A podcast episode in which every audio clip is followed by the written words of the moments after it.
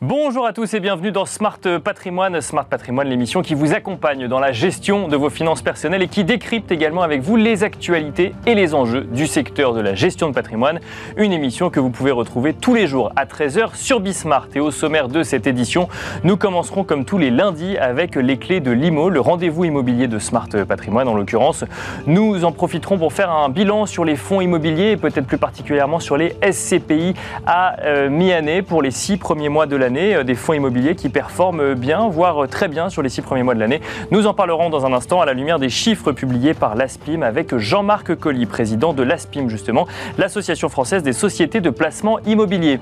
Nous enchaînerons ensuite avec Enjeu patrimoine, un enjeu patrimoine consacré euh, à l'épargne salariale, aux dispositifs d'intéressement ou de participation. Ceux-ci ont légèrement évolué depuis la loi pouvoir d'achat euh, donc promulguée en cet été, donc en août dernier. Euh, qui permet notamment des cas de déblocage anticipé, euh, des cas de mise en place facilitée de dispositifs euh, d'épargne salariale au sein des, entreprises ou qui a lancé la, PPV qui vient remplacer la PEPA ou la, ou la prime Macron. Nous verrons un petit peu ensemble quelles sont ces évolutions et comment les prendre en compte dans une stratégie patrimoniale. Nous en parlerons avec Benjamin Pedrini, le directeur général d'Epsor, mais aussi avec Agnès Bricard, ambassadrice à l'intéressement et à la participation. Bienvenue à vous tous qui nous rejoignez. Smart Patrimoine c'est parti.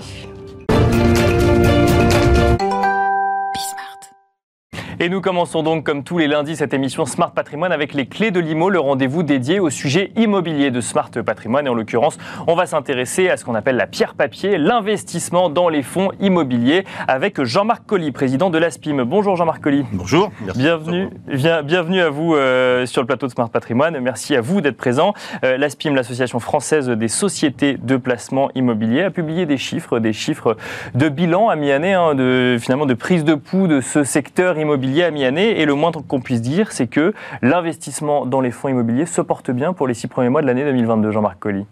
Alors, il se portait déjà assez bien l'année dernière, puis tous les petits nuages qu'on voit s'amonceler, euh, les risques économiques, les risques politiques font qu'il y a souvent un réflexe de protection des, épargnants et qu'ils se tournent euh, assez fréquemment vers... Euh, vers l'immobilier Alors, bon, c'est très caractéristique sur le début de l'année, hein, un peu plus de 8 milliards d'euros de collecte, c'est 40 ou 50% de plus que ce que l'on avait fait sur la même période l'année euh, l'année précédente. D'accord. Sur, sur, là, pour le coup, sur l'intégralité des fonds immobiliers, c'est ça? Sur l'intégralité des fonds immobiliers, parce que justement, ils ne sont plus euh, aussi homogènes. Bien sûr, il y a les CPI, un peu plus de 5 milliards de, de collecte. Il y a encore les OPCI, mais un peu moins, enfin c'est plus compliqué. D'accord. 100 millions d'euros de collecte. Et puis il y a une nouvelle race de, fonds immobiliers, les unités de compte immobilières mhm. dans les contrats d'assurance vie ou euh, dans l'épargne retraite et l'épargne salariale, qui progressivement prennent une part de plus en plus importante et ça représente à peu près 2 milliards et demi de collecte sur la première partie de, de l'année, ce qui est déjà important. Donc pour, pour, un nouveau venu finalement qui s'appelle les unités de compte immobilières, qui est un peu moins connu du grand public, mais qui progresse euh, quand même. Voilà, dans cette enveloppe fiscale qui est le qui est l'assurance vie. Donc euh, une collecte importante, sans doute due bien sûr à ce que des gens viennent chercher sur les immobilier, c'est euh, plutôt une régularité de la distribution. Hein, D'accord. Et puis euh, une liquidité quand même, parce que c'est juste l'élément essentiel. Ils sortent quand ils veulent sortir. Et puis peu ou pas de valorisation, ou un peu de dévalorisation, mais quelque chose d'assez limité. Pour donner un petit exemple, parce que je trouve que ça fixe bien le cadre, 2008, euh, début de la crise immobilière, enfin début de la crise financière, l'immobilier, les SCPI rapportaient à peu près sur une année 5,80 de rendement. D'accord. On a vécu toute la période de compression des taux, hein, jusqu'à avoir des taux négatifs. Et en moyenne, aujourd'hui, la SCPI rapporte à peu près 4,50 4,50, 4,60 tous les ans. Donc ça a un effet voilà, amortisseur à des, des, des, des éléments de marché parfois longs, hein, 2008-2022. Bien sûr. Et ça se reproduira sans doute dans l'autre sens avec la, la, remontée des taux. C'est ce que les gens viennent chercher, cette régularité de la distribution résultant de... de Donc ce que vous dites, c'est quand il y a une contraction des taux, en fait, il n'y a pas une contraction du taux de distribution aussi, aussi forte dans, euh, dans des fonds immobiliers, notamment des SCPI. C'est ce qu'on a vécu de, de 2008 jusqu'à aujourd'hui. Et c'est ce côté protection voilà, que les gens viennent chercher sur l'immobilier. Et puis alors, particulièrement dans cette période bah, C'est la question que j'allais vous poser, parce qu'effectivement, là, on parle d'un bilan, euh, d'un bilan à mi-année. Euh, on, peut voir quand même un certain nombre de questionnements ou d'angoisses sur euh, les investissements, que ce soit les investissements sur les marchés financiers, dans l'immobilier, sur le résidentiel plus, particulièrement, sur l'achat de sa résidence principale ou autre, sur des investissements parfois un peu plus alternatifs dont on peut parler dans, dans Smart Patrimoine. On voit qu'il y a un certain nombre de questionnements, d'inquiétudes en lien avec la guerre en Ukraine, avec l'inflation, avec les liquidités qui sortent mécaniquement des, des, des marchés financiers, avec la hausse des taux euh, euh, des, des, banques centrales euh, en Europe ou aux États-Unis. pour l'instant, ça semble pas trop inquiéter les investisseurs dans les fonds immobiliers. Alors, ça les préoccupe. D'accord. mais Ça les renvoie à l'immobilier. Enfin, le, le- le point majeur aujourd'hui, c'est le retour de l'inflation. Mhm. Et il n'y a pas un produit euh, qui soit mieux protégé que l'immobilier contre l'inflation. Hein, pratiquement dans le, dans le monde entier, hein, tous les baux et les loyers sont indexés. Donc euh, si les prix augmentent, les loyers augmentent. Et puis la valorisation ben, euh, se maintient, parce que même si les taux viennent à augmenter sur des loyers qui eux-mêmes ont augmenté, on a quelque chose d'assez stable en période, en période inflationniste. Donc cette crainte inflationniste, qui n'est plus qu'une crainte, hein, même si elle est temporaire, Bien sûr, oui, forte, oui. hein, elle, est un élément qui, qui amène les, les- les- les investisseurs vers, vers le placement immobilier. Alors, c'est jamais aussi blanc, c'est pas parce que ça augmente de Oui, 5% parce que- que les loyers augmentent de 5%. Encore faut-il avoir des. euh, on, on rappelle le principe des fonds immobiliers. Donc en fait, on investit dans de la pierre. Ensuite, on le met en location. Donc on a des clients qui euh, payent un loyer tous les euh, tous les mois. Donc effectivement, c'est du chiffre d'affaires garanti entre guillemets. Mais tant que le client peut euh, payer et peut entre guillemets assumer cette cette hausse de loyer. C'est c'est ça pour ça que le, alors, ça protège contre l'inflation, mais pas instantanément. Et imaginez pas que les revenus des SCP augmentent de 5%, parce que nos locataires ont des périodes dans lesquelles on Oui, bien sûr, leur loyer, oui. c'est pas possible. Mais sur une période de temps, hein, on finit par récupérer euh, euh, le, le montant de l'inflation. Parfois, on peut même être encore plus solidaire de la situation, euh, et c'est ce qui s'est passé à la fois euh, au mois de décembre et là, et là récemment. Les propriétaires immobiliers, gros, petits, et nous, beaucoup de petits porteurs hein, qui sont ou des petits propriétaires, on a accepté de dire bon, l'inflation est forte, euh, il faut qu'on accompagne les gens qui utilisent nos locaux, Mhm. euh, qu'ils soient euh, les gens dans le résidentiel ou qu'ils soient même dans le commerce. Hein, et on a accepté de plafonner les effets de, de- de- des indices et donc d'indexation de nos loyers pour aider ces gens-là à traverser cette période. Ça ne veut pas dire pour autant qu'on renonce, hein, mais on, on- on- on traitera plus tard et on récupérera plus tard cet effet. Donc il y a toujours un effet décalage entre l'indexation et sa conséquence, mais il y a les lycées dans l'immobilier et, globalement on suit à peu près la hausse des, Parce que pour, euh, pour faire un peu de pédagogie, pour ceux qui nous écoutent et qui euh, connaîtraient ces placements d'un petit peu plus loin, il y, a, il y a eu des mesures euh, du gouvernement en ce qui concerne les particuliers, mais il n'y en a pas eu pour le coup pour les locataires euh, professionnels. Pour le commerce. Si, Pour si, le commerce, ils ont plafonné aussi l'indice des commerces à 3,5% pour l'année qui vient. Hein, donc les commerçants ne verront pas leur loyer augmenter de plus de 3,5%, même si euh, euh, l'inflation est un peu plus forte. Mais bien évidemment, il y aura après, dans le temps, hein, euh, des, des- des rattrapages de, de cet effort fourni. Et c'est la contribution hein, de l'immobilier et des gens qui gèrent l'immobilier et des propriétaires de l'immobilier, pas toujours des gros, hein, des, des petits propriétaires, à l'équilibre général de, de l'économie. Et ça méritait d'être souligné. D'être souligné, donc l'indexation n'est pas forcément automatique, même si euh, normalement l'idée c'est quand même de retrouver euh, ce- cette augmentation euh, dans, euh, enfin cette augmentation du coût de la vie euh, dans notamment, euh, dans notamment les loyers. Si je reviens sur les six premiers mois de l'année, donc là on a parlé des, euh, des, des fonds immobiliers de manière générale. Il y a donc les SCPI qui sont potentiellement les, les, les fonds immobiliers les plus connus des, des Français et des épargnants, qui donc affichent un taux de distribution quoi de, de, de 15 à mi-année. De si je- 15 Oui. à mi-année, alors oui, variable, c'est la moyenne, hein, tout ça. Ah oui, bien sûr. ouais. De 15. Ça correspond à peu près au sentiment de l'année hein, globale, où on était à peu près à 4,30, 4,50 l'année prochaine. L'année dernière, pardon, on sera à peu près à ce niveau-là cette année. Bon, c'est le reflet de d'une demi-année euh, correcte. Ça veut dire quoi? Ça veut dire qu'on va chercher du, euh, du 4,30 à la fin de l'année, c'est ça? Ou, Oui, euh, voilà, ouais 4,30. euh, alors après, le placement immobilier, il est bien composé de deux éléments. hein. Il y a la distribution, hein, c'est Bien sûr, de ouais. 15 ans moins. Puis après, il y a la valorisation. Quand vous achetez un appartement, vous regardez ce qu'il peut vous rapporter Bien sûr. Le sujet aussi- qui angoisse un certain nombre de gens aujourd'hui, Ouais. effectivement, encore les unes de la presse patrimoniale. Donc, on est assez confortable sur le- la partie des, euh, des loyers. On l'est globalement sur la partie des valorisations parce qu'on voit pas de mouvement significatif. Mais on sent bien que si euh, euh, il doit y avoir une petite difficulté, ça serait plutôt sur la valorisation que sur les, revenus. Par contre, on voit pas pourquoi il y aurait une, une grosse difficulté ou une difficulté parce qu'en réalité, les actifs, il y a beaucoup d'argent sur ce marché, les actifs se butent, s'achètent et se vendent. Euh, les prix sont toujours soutenus parce qu'il y a beaucoup de capitaux. Mais voilà, ça peut être une avec l'augmentation des taux. Hein, c'est là moins les, les loyers, mais l'augmentation des taux euh, relativement forte. Hein, quand Bien sûr, oui, oui, voilà, complètement, si ça ouais. se retrouve dans les taux de rendement des immeubles. Voilà. Donc on jouera encore une fois le rôle d'amortisseur. Hein. L'immobilier jouera son rôle d'amortisseur. Il n'y aura pas une remontée des taux de rendement aussi forte euh, que de la remontée des taux, mais il peut y avoir des petits mouvements. Donc voilà, confiance Ah. sur la distribution, globale confiance sur la valorisation, Mais mais alors- avec sans doute des réalités différentes selon la nature des immeubles. Justement, euh, si on parle de valorisation, euh, en fait, on ne peut un immeuble de bureau euh, n'est pas n'a pas la même réalité qu'un immeuble d'infrastructure ou qu'un immeuble dans- ou que un immeuble loué pour pour des activités de santé. Est-ce que vous constatez que ce soit en termes de performance ou en termes de d'appétence des épargnants euh, des, euh, des différences euh, de comportement sur sur des secteurs d'activité Alors, la grande, la grande nouveauté, mais depuis quelques années, hein, c'est que euh, ces porteurs de parts hein, qui sont en réalité des investisseurs, qui viennent chercher du rendement oui, ou de la oui, oui, bien valorisation, sûr. ils se mettent à avoir un comportement euh, sociétal, c'est-à-dire ils vont investir là où ils pensent que ça va être utile. D'accord. Sans doute un comportement des jeunes. hein. On voit beaucoup de choses dans la logistique, parce que euh, vos derniers kilomètres ou pour vous servir tous les jours euh, par Internet, Bien sûr, il faut de la logistique. Euh, on le voit en matière de viager, par exemple, sur le vieillissement de la population, où on a D'accord, des fonds ouais. qui sont bien créés. Et puis on le voit beaucoup sur la santé, hein, ça représente 14% de la collecte, où les gens savent très bien qu'on va avoir un problème de vieillissement de la population, un besoin d'EHPAD, de maisons de, de, de, de résidence, de, de, logement pour, euh, pour les personnes âgées. Et ils investissent à la fois parce que euh, le rendement leur, semble sûr, puisqu'on en a besoin, mais aussi parce que cette fonction sociétale, ça rend service à la partie de la population qui veut le faire. Donc c'est ce comportement qui est en train de se, de se dégager et qui explique qu'on a beaucoup de création de fonds, peut-être moins généralistes et plus particuliers sur certains secteurs pour jouer ça. Et puis ceux qui aiment, à l'inverse, avoir quelque chose qui de mieux mutualisé, donc d'encore plus régulier, Bien sûr. prendront des gros fonds généralistes dans lesquels il y aura tous ces compartiments. Donc là où là Ah, c'est diversifié effectivement sur tous les secteurs d'activité ou toutes les typologies d'investissement qu'on peut trouver dans les, dans les fonds immobiliers. Et diversifié aussi sur l'aspect régional et physique. Euh, Et ça, ça joue Beaucoup en. France. Vous voyez, vous voyez des, des- des grosses différences, je sais pas moi, entre euh, Paris et la région, entre euh, le centre, le cœur urbain et, euh, et des zones un peu moins denses, ou entre la France et d'autres pays d'Europe? Il y a toujours eu des différences. hein. On sait bien qu'un le- actif en région rapporte un peu plus qu'un actif dans le centre de Paris, mais que sa valorisation sera, sera peut-être moins forte dans le temps. Donc il y a toujours eu des différences, et puis des différences sur les secteurs aussi, et puis des différences géographiques. Pendant un temps, l'Allemagne a été l'Eldorado,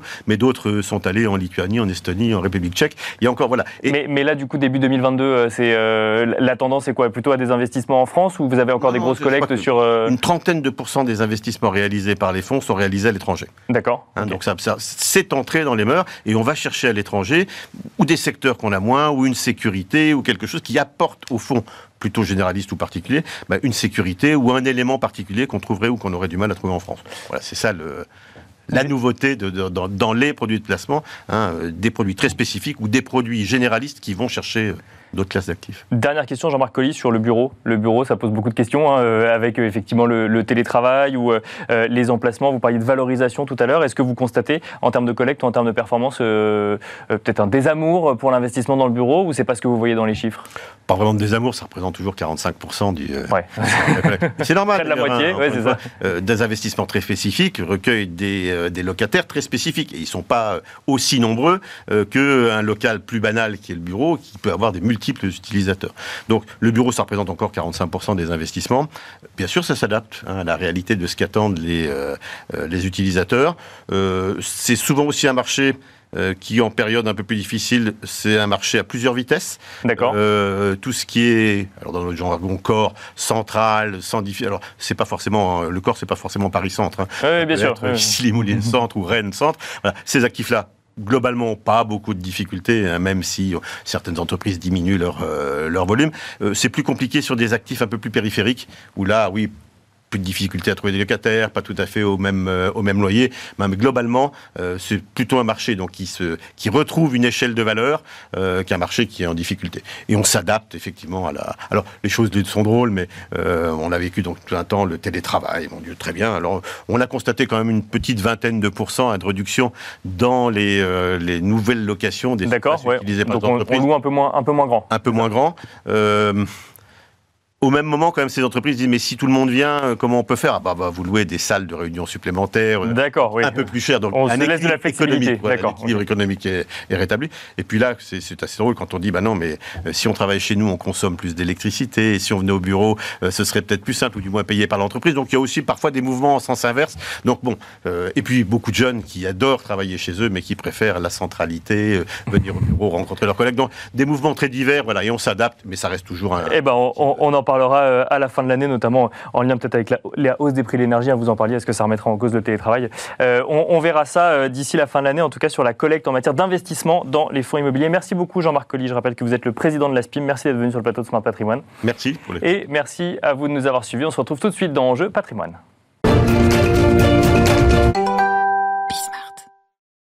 Et nous enchaînons à présent avec Enjeu patrimoine, un enjeu patrimoine consacré au sujet d'épargne salariale, intéressement ou participation. La loi pouvoir d'achat euh, votée en août 2022 amène quelques évolutions sur les dispositifs actuels. On a notamment vu la PEPA transformée en PPV ou en tout cas remplacée par euh, la PPV, la prime de partage de la valeur.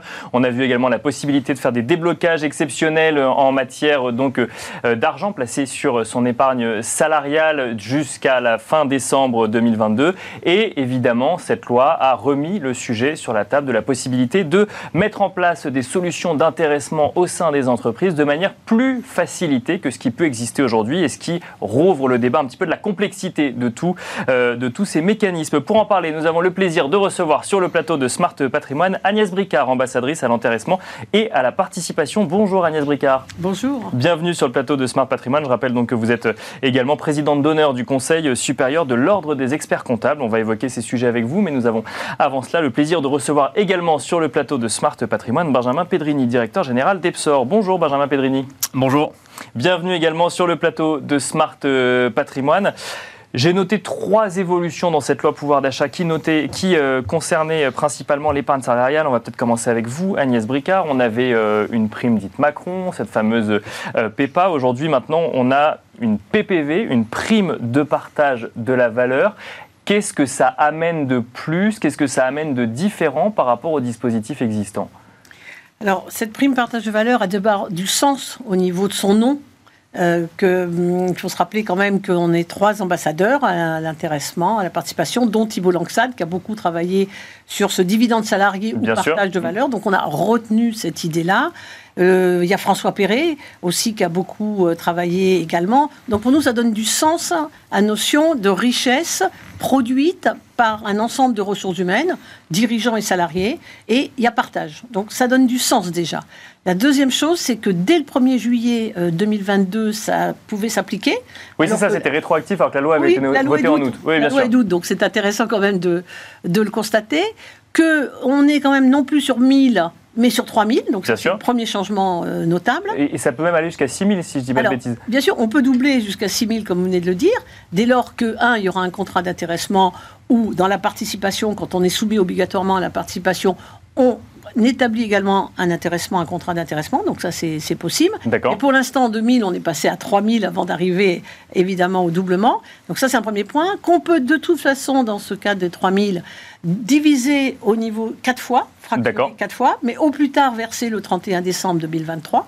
C'est-à-dire, exemple, à la rentrée, j'espère que les employeurs imagineront qu'on puisse verser dès septembre. Il y en a certains qui l'ont fait en juillet, hein, mais euh, très rare mais au mois d'août, il y en a beaucoup qui l'ont commencé à le faire. Et qu'en septembre, on voit vraiment, pour ce qu'on appelle les rentrées scolaires, les enfants et autres, on voit vraiment apparaître, pourquoi pas, un 1000 euros. Voilà, je donne cet exemple-là. Et puis, le trimestre qui arrive, qui va être fin décembre, bah, ce sont les, cadeaux, ce sont voilà, la fin de l'année, c'est la consommation. On redonne encore 1000 euros. Et pourquoi pas un dernier qui serait au moment où on part en vacances. Ça pourrait être ça l'idée. Donc c'est ça qui a changé.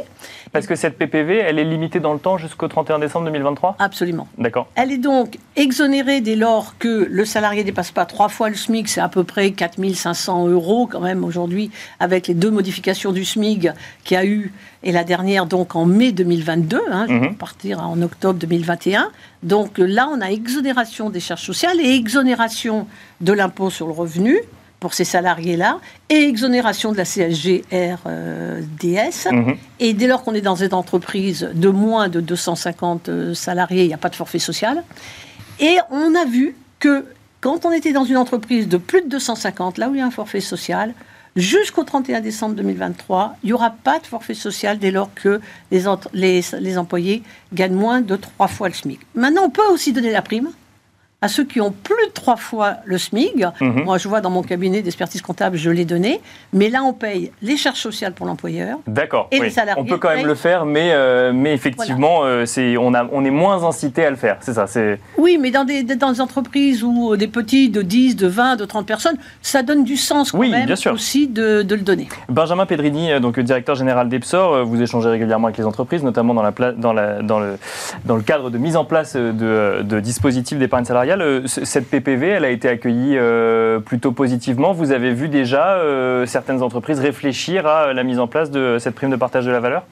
Bah, cette PPV, elle a été, euh, elle a été accueillie euh, favorablement, euh, c'est sûr. Euh, après, euh, pour moi, elle, doit, elle ne doit pas occulter les vrais outils de partage de la valeur qui existent et que sont l'intéressement et la participation. on y reviendra, qui sont plus pérennes dans le temps et qui, au niveau des entreprises, permettent aussi de partager la valeur en fonction des résultats de, de l'entreprise mmh. et pas seulement de manière, de manière, de manière ponctuelle. et donc, c'est pour ça aussi qu'il y a des incitations spécifiques, notamment pour augmenter les plafonds de la PPV dans les entreprises qui en plus de ça, engagerait euh, euh, des, discussions pour euh, mettre en place de, de l'intéressement, qui reste un mécanisme aujourd'hui qu'il faut, et d'ailleurs on y reviendra un peu plus tard, mais qui, doit être, qui doit être élargi dans son adoption. Mais c'est un mécanisme dont, qui a du mal à être compris dans le sens où le, fait que ce soit bloqué, par exemple, qu'il y ait des cas de déblocage anticipés, mais que ce soit bloqué, freine peut-être l'adoption. Et d'ailleurs, la loi pouvoir d'achat a permis de débloquer de manière exceptionnelle jusqu'à la fin de l'année certaines sommes parce qu'il y avait ce, besoin peut-être de, de, liquidité à court terme bah, Par rapport à ce besoin de, liquidité à court terme euh, relatif à l'intéressement, l'intéressement n'est pas automatiquement euh, bloqué. C'est ça aussi qu'il faut avoir en tête. C'est que euh, l'intéressement, c'est un choix du salarié de bloquer son épargne sur un horizon de temps de 5 ans, voire sur un horizon de temps retraite. Mais le salarié a la possibilité de toucher son intéressement de façon immédiate la seule différence, c'est que euh, s'il le touche de façon immédiate et qu'il paye des impôts, eh bien cela va rentrer dans euh, l'assiette de son revenu, de son revenu imposable. Mais et, dans euh, certains cas, on peut bénéficier d'abondements aussi mis en place par l'entreprise si jamais on le place sur des comptes bloqués. Exactement, exactement. C'est ça l'intérêt, c'est d'avoir la possibilité aussi pour une entreprise d'inciter à l'épargne en rajoutant cet abondement auquel peuvent avoir accès les, collaborateurs s'ils placent leur prime. Agnès Bricard, un mot rapide sur, sur, sur ce déblocage exceptionnel. Est-ce que c'est euh, une remise en cause finalement du fait qu'on a de l'épargne bloquée et qu'on ne peut pas l'utiliser ou un coup de pouce euh, précis à un instant T euh, sur, pour un besoin de liquidité d'une partie des Français? Non, c'est un vrai coup de pouce. je ne voudrais pas que ce soit encore une nouvelle exception, parce que d'exception en exception, je trouve qu'à un moment, il faut se dire, bah, écoutez, on ne bloque plus. Or, quand même, l'épargne salariale avait du sens au niveau macroéconomique, parce qu'on drainait quand même pour euh, cette partie qu'on appelle nos retraites, par exemple, une partie importante quand même. Et donc, donner à chaque fois des exceptions, c'est euh, donner à un moment la possibilité de dire, bah, finalement, tout est exception et, et on fait une généralité et puis c'est fini. Donc, c'est un vrai coup de pouce qui était utile, qui est utile. Et euh, ça joue évidemment beaucoup sur ces entreprises de plus de 50 salariés, je le dis.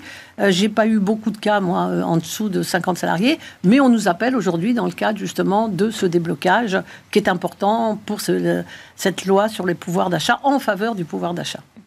Alors, il y a un troisième sujet euh, qui, revient quand même souvent quand on parle d'épargne salariale, c'est euh, la complexité de mettre en place des dispositifs d'épargne salariale au niveau des entreprises. Donc là, pareil, ça a été évoqué dans la loi pouvoir d'achat. Je dis évoqué parce que, après, ça, soulève toujours beaucoup de questions, mais quelle que soit la décision prise, ça soulève toujours beaucoup de questions et on en revient toujours au même constat d'un certain nombre d'acteurs du secteur, c'est complexe à mettre en place. Et donc là, l'idée euh, était de dire, Agnès Bricard puis Benjamin Pedrini, pour les entreprises de moins de 50 salariés, on va euh, essayer de faciliter la mise en place et laisser, euh, dire, la responsabilité de mettre en place un dispositif comme celui-là euh, aux dirigeants de manière unilatérale. Ça, ça peut faciliter la mise en place d'un dispositif d'épargne salariale normalement.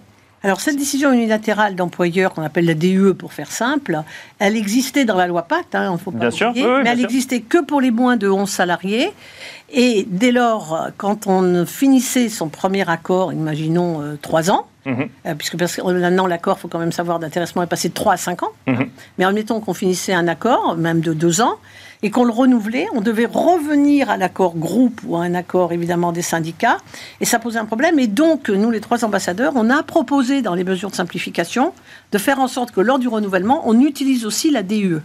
Et ça a été accepté dans la loi du 12 août, enfin je dis ça de, de tête, pour justement constater que non seulement ça a été autorisé, et ça ce sont les pouvoirs publics qui l'ont décidé sur nos propositions, et ça a été par contre élargi au plus de 50. Donc une bonne fois pour toutes, on n'a plus besoin de ces accords de branche agréés mhm. qui permettaient de mettre en place l'intéressement. Donc ça, c'est une mesure de simplification extrêmement importante. La deuxième, euh, qui est aussi euh, importante, c'est qu'on avait demandé d'avoir des accords types simplifiés d'intéressement pour les Bien de moins de 11 et moins de 50 qu'on les a maintenant, euh, si on les a pas aujourd'hui, on les a demain, mais on les a parce que Thibault Langsade est le président de la COS. Donc on a demandé que sur le site mon-intéressement.ursaf.gouv, dorénavant se trouvent justement ces accords d'intéressement, même si certaines entreprises ont déjà imaginé. Et le troisième point tout aussi essentiel, c'est qu'on devait déposer euh, ces accords-là dans le cadre d'un contrôle de forme à la fameuse direction départementale qui s'appelle Emploi, Travail et Solidarité, DDETS, et que maintenant, on en est dispensé, on n'a plus qu'à envoyer à l'URSSAF. Donc, on a raccourci les délais d'un mois. C'est essentiel parce que dans les petites entreprises, on ne peut pas attendre. C'est de suite qu'on essaie d'imaginer. Et puis, on n'a pas forcément les gens pour gérer toute la complexité euh, administrative pour, pour, mettre ça. Alors, juste avant, euh, Benjamin Pedrini, c'est cette facilitation de la mise en place euh, de, l'épargne salariale, concrètement, dans, euh, quand on est au sein des entreprises, vous voyez du coup que ça permet de débloquer certaines situations, par exemple? Bah, C'est effectivement, comme vous le disiez, toujours euh, dans, les, dans les petites structures notamment, un frein. on n'a personne qui est en charge de ce sujet-là spécifiquement, donc on n'a personne qui a vraiment la connaissance sur le sujet, mhm. et on a toujours cette impression, en tant que dirigeant d'une petite structure, que c'est compliqué de mettre, de mettre ça en place, et donc effectivement, euh, c'est pas forcément une demande des salariés. Parfois. C'est pas toujours très bien compris quand même par les salariés ces dispositifs. Non, c'est une demande des salariés? ça, C'est de plus en plus une demande des salariés. C'est de plus en plus quelque chose en fait qui euh, fait partie des packages globaux de, rémunération euh, que certains salariés voient dans d'autres entreprises. Euh, ils ont parfois des, des, amis qui travaillent dans des groupes plus gros qui ont accès à des dispositifs de ce type-là. Donc même dans les petites structures, ils commencent à, avoir des velléités pour ce type de, ce type de solution. D'autant plus dans un contexte comme aujourd'hui, euh, où, un, euh, on a quand même euh, une, une, guerre des talents, et donc il faut, il faut les attirer, il faut les attirer et il faut avoir des packages de rémunération attractifs, et deux, dans un contexte qui est un peu plus conjoncturel à l'instant T, mais de, pouvoir d'achat, et donc proposer ce type de solution, c'est quelque chose, c'est quelque chose vraiment d'intéressant. Et, et, donc la difficulté, effectivement, est levée dans les petites structures avec, avec cette DUE, parce que engager un, un dialogue social avec les représentants, euh, avec les représentants du personnel qui ne sont pas toujours euh, présents et qui ne sont pas toujours élus dans ce, dans ce, genre de, dans ce genre de structure. Oui, parce qu'on parle beaucoup d'accords, encore, faut-il euh, enfin avoir des gens avec qui discuter. Exactement, exactement. oui, bien sûr. Et, et, cette simplification administrative aussi, bah, on, la salue parce qu'effectivement, c'était dans les délais de mise en place un frein supplémentaire qui parfois rallongeait la mise en place d'accords d'intéressement, qui parfois aussi faisait peser une certaine crainte sur les dirigeants parce que euh, justement euh, la DRETS euh, pouvait revenir un mois après, deux mois après, six mois après en disant que l'accord qui avait été mis en place n'était pas conforme pour telle ou telle raison. et donc là, il fallait tout recommencer. Exactement. Agnès, il nous reste quelques secondes. Vous mentionniez un petit, petit point de blocage qui restait. Ça nous fera peut-être une ouverture pour une autre émission. Qu'est-ce que vous constatez encore comme petit point de blocage qui bah, restait? Un point essentiel, c'est chaque année, il faut que dès lors on bloque l'intéressement, hein, puisque certains bien sûr, moi je veux bien bloquer, parce qu'à un moment, il faut bien que je regarde aussi peut-être ma retraite, il faut que je regarde un certain nombre de points. Mais dès lors qu'ils bloquent, on leur envoie chaque année un relevé disant vous bloquez action, obligation, euh, bon, un compte à terme, etc. Et là, il y a une méconnaissance économique. Parce qu'on ne sait pas où investir. il y a une méconnaissance que j'appelle économique et financière. Donc j'ai attiré l'attention de l'AMF, j'ai attiré l'attention des gestionnaires d'actifs, et aujourd'hui, j'ai rencontré monsieur, justement, qui va nous en dire plus. Benjamin Pedri. Exactement. Et, effectivement, ce point-là, nous, c'est vraiment euh, euh, une des raisons et la raison principale pour laquelle euh, on, s'est lancé dans cette aventure chez, chez, Epsor, pour accompagner les salariés dans bah, leur choix de placement, parce que bien souvent, ils sont perdus quand on leur donne cette somme d'argent qu'ils doivent placer, ils ne savent pas sur quoi la placer, et donc nous, on, les aide sur ces volets-là. On conclut là-dessus. Merci beaucoup, Benjamin Pedri, directeur général d'Epsor. Merci Agnès Bricard, ambassadrice à l'intéressement et à la participation, et présidente d'honneur du Conseil supérieur de l'Ordre des experts comptables. Merci à vous de nous avoir suivis. Je vous donne rendez-vous euh, demain à 13h sur Bismart pour un nouveau numéro de Smart Patrimoine.